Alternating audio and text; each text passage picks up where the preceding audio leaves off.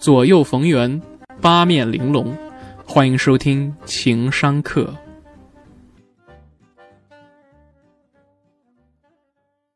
大家好，欢迎收听情商课。今天呢，教你改掉好为人师的毛病。最近呢，有一个听友，他呢问我说，他儿子呀，这个情商不太高，智商呢非常高，为人处事啊，包括工作选择啊，都不听他的，非常的忧愁。然后呢，跟我问说怎么办？我说他人即地狱啊，这是萨特说的啊，不是我说的。这个你觉得好像他的情商低，他还觉得你点头哈腰呢。这隔一个人就隔一重天。前段时间呢，就是有一个大姐，完事儿呢说呀，她老公啊见到人都点头哈腰的，她觉得很抬不起头。完事儿啊，我说未经他人苦，莫劝他人善。你呢没经历过他的点头哈腰的。这个原因啊，你别说别人不好，这每个人活着都有他的一套逻辑，是吧？万一被打断了脊梁骨呢，或者是呢嫌省事儿呢？以前傲的时候被别人曾经花力气搞过呢，是吧？收拾过呢，这都有可能的。你就别好像从你的出身、阅历这种角度去理解另外一个人，毕竟呢。人家作为一家之主，姿态放的低点儿，免得给自己带来麻烦，也是一种选择。我想说个什么事儿呢？就当你不理解他人的时候，千万别急着下定论、下结论，觉得这样好或不好。这个世界上没有好或不好，只有你相对的对你来说觉得好或不好。那么回到那个好为人师的母亲的故事吧，就是。说要教自个儿子，让他少走弯路。其实啊，这个世界上的弯路，都暗中标好了价格。你现在跳过去了，没问题。过几年又会重现，就像我说的朱祁钰困境一样的，是吧？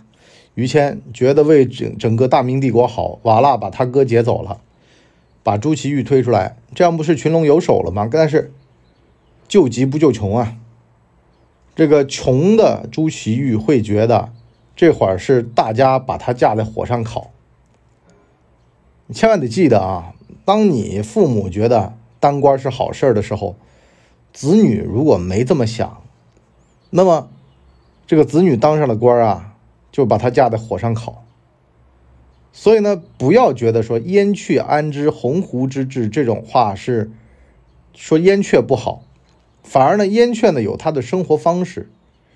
有他的价值选择，你好为人师站在那儿，告诉你儿子嘚吧嘚吧嘚儿，啊，说年轻人呐，是吧？我十年前错过了提拔的机会，你们不能再错过了呀。我们那天群里面他们就聊起这个啊，一帮中青年跟这个青年在那聊这个，然后青年不以为然，说我就想好好踏踏实实过日子啊，然后他们就劝他说，等你有了孩子就太晚了。等你呢，到时候啊，同级的都上去了，就你一人留在那儿，很痛苦的。这年轻人说：“那到时候再说呗。”事实上也就这样，没必要呢去教别人或者开导别人。我有一年呢就犯了个错，有一个做生意的好哥们儿给我打电话，讲了大半天，那意思嘛，大概就是说呀，他现在从事的行业呢，利润率在降低，人工成本在上升，啊，跟我哭诉。我呢就给他出了一二三各种主意，出完了主意挂了电话我就后悔，为什么？他一年比我挣的多的多了，我这个就相当于什么呢？一个站在路边啊摆摊卖煎饼的，跟一个开大饭馆的说你大饭馆该怎么开，完全没有任何的立场可言啊！从这个角度上来说呢，隔行如隔山也没必要，人家打电话你嘿嘿一乐，听完。是吧？说，哎呀，我非常的同情，啊，我尊重你的选择，啪，电话一挂就得了，出什么破主意呢？对吧？好为人师这毛病得改一改。当然了，也有人利用你好为人师的这些缺点，然后呢，去拉近关系，啊，这我们下半集跟大家说，是吧？这玩意儿也有正用和反用，所以我就说，为了克服别人利用你，那么反过来把自己的这个毛病先戒掉，别觉得自己觉得对的东西就应该广为人知，自己认为好的东西别人就应该吃，跟那种爹妈，特别是母亲啊，面对儿子，弄得儿子挑食的一个一个很大的原因，就是因为那方式他不喜欢。儿子啊，这玩意儿健康好吃，儿子一尝不好吃越健康，我管你呢，对吧？我觉得不健康就不健康。我娘就老是弄一些什么黄连呐，弄一些中药，完事儿呢就什么胶囊啊，说什么去什么湿的啊，就胖是因为虚是湿，是什么气滞淤积等等，反正就一堆中中药术语啊，中医术语，完事儿就让我吃。那我呢都装模作样，我说哎呀好的没问题啊，你不是好为人师吗？你不是觉得你好的东西就得别人也得接受嘛？好的。完事儿了，我就扔那儿扔一堆，这叫什么呢？这叫阳奉阴违。为什么呢？因为你没办法，你真吃吧，自个儿这关过不去，是吧？比如说有人就说了，中医中药里面很多马兜铃酸，这未知的东西太多了，不敢吃啊，是吧？自个儿这关说服不了。可是呢，从情感上来说呢，他这个好为人师这病啊，他活着只要喘气儿都存在。这改不了的，特别是对于自己的舐犊之情啊，对于子女的爱啊，这玩意儿是无私的，而且呢，他会觉得我都已经做到这个极致了，你还不买单吗？你好意思吗？你年幼的时候啊，可以去这么去操作，就叛逆嘛。其实叛逆是什么呢？叛逆就是我没觉得你对我的好是好，你你省省吧。但是呢，大人特别是老一辈人，他表现情感，他只有这种方式，他没有别的。所以呢，就跟《戏说乾隆》里面乾隆吃面那个桥段一样的，郑少秋那版呢，完事儿呢，他妈就给他煮了一碗面，那面呢，说句实话，我看了我都觉得不好吃。可是呢，他为了让他妈高兴，就那么难吃的面，他就一大口嗦了嗦了嗦了两口就把这面吃完了，就表现出来这面很好吃的样子，他妈非常满意。那我吃这。药的事儿其实就这样，往抽屉里面一扔，完事儿等过期了统一处理。什么意思呢？其实就是说啊，我懒得跟你解释，我懒得跟你叛逆、争紧，啊，省得你伤心，我呢就照单全收。但是呢，说句实话，作为长辈还有第二种选择，就是不要去好为人师，就看着事情发生嘛，对吧？我妈就说：“哎呀。”你看隔壁谁谁谁啊中风了，是吧？才四十来岁啊，得防止心血管的问题，是吧？其实啊，我也是一路走过来，一样的。人到中年，养儿方知父母恩，年纪大了才知道父母原先的一些生活上的选择，比如说养生啊。我原先脊椎膨出了，我才知道为什么他们每天去锻炼身体啊。我后来。就身边有人尿酸高了，我才发现他们为什么吃饭吃的那么清淡啊，等等的，其实都是你如果说啊，把这个过程给省略了，只告诉他结果，就教育他该怎么地，不该怎么地，那没怎么吃过亏，他往往水坑踩过了，他还觉得高兴呢。所以呢，越亲近的人越没有必要去教育他，因为呢，越亲近的人他越需要这个外观的教育啊，内观的教育已经没用了。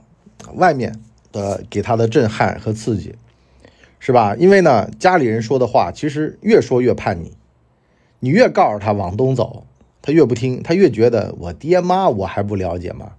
他跟我说的话百分之九十九跟他利益有关，那百分之一可能也是他心情好坏，对吧？越亲近越这样，这个人家说嘛，华盛顿的仆人看到华盛顿一个老头而已，可是呢，全美国人。啊，除了他家仆人看到华盛顿伟人，那像我们这种其实也一样的，越是家里人，你就把他叛逆那关都省了。怎么省呢？就是不去教育他嘛。有什么好说的呢？啊，事儿发生了，他来问你，你给。这个上半集呢，咱们就先聊到这儿。下半集呢，咱们开个头。《波斯语课》这个片儿啊，评分非常高。里边呢有一幕，他说的呢是一个犹太人。他为了活下来，他谎称自个儿是波斯人，啊，然后呢，他们刚好有个军官想要学波斯语，就把他个命啊给留下来了。本来呢大屠杀嘛，拿个机枪叭叭叭叭叭都打死了。哪知道呢？打到他的时候，他说我是波斯人。那个中下级军官一听说波斯人，哎，留着有用啊！上司刚好学波斯语，就拉走了。到了那个上司那儿吧，用一套自创的波斯语呢忽悠他，这很拙劣的表演。但是呢，这个上司呢反而深信不疑。为什么呢？没听过波斯语啊，他想学波斯语以后去波斯那个地方去开个小饭馆啊，他觉得那边安全。完事儿呢。他有个下属，这会儿教育人的那个感觉就上来了啊！他就跑去他上司那儿，他说：“这人吧，不是波斯人啊，他就是个犹太人。哎，这理由，他说你理由呢？他理由啊，这脖子是个波斯的脖子啊，这脖子是个犹太人的脖子，他眼睛是犹太人的眼睛，他屁股是犹太人的屁股。他上司说：我要你教我做事啊啊！你什么情况啊？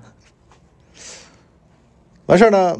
我们前几天一个编辑写了一个东西啊，写的就跟那个知音和故事会一样的，说呀，这李小璐啊，打内心里面就不喜欢贾乃亮啊，他就觉得贾乃亮不行。我说你怕他们家窗户底下听的呀？我这种笔法千万不要这么说啊，这玩意儿就跟作为爹味十足的一个中年男人跟别人讲说，我觉得。我想，我认为一样的，你别认为，谁觉得你认为重要了呢？重要的是客观的形式。其实啊，你想说服别人很简单，理由啊，别我认为，我觉得。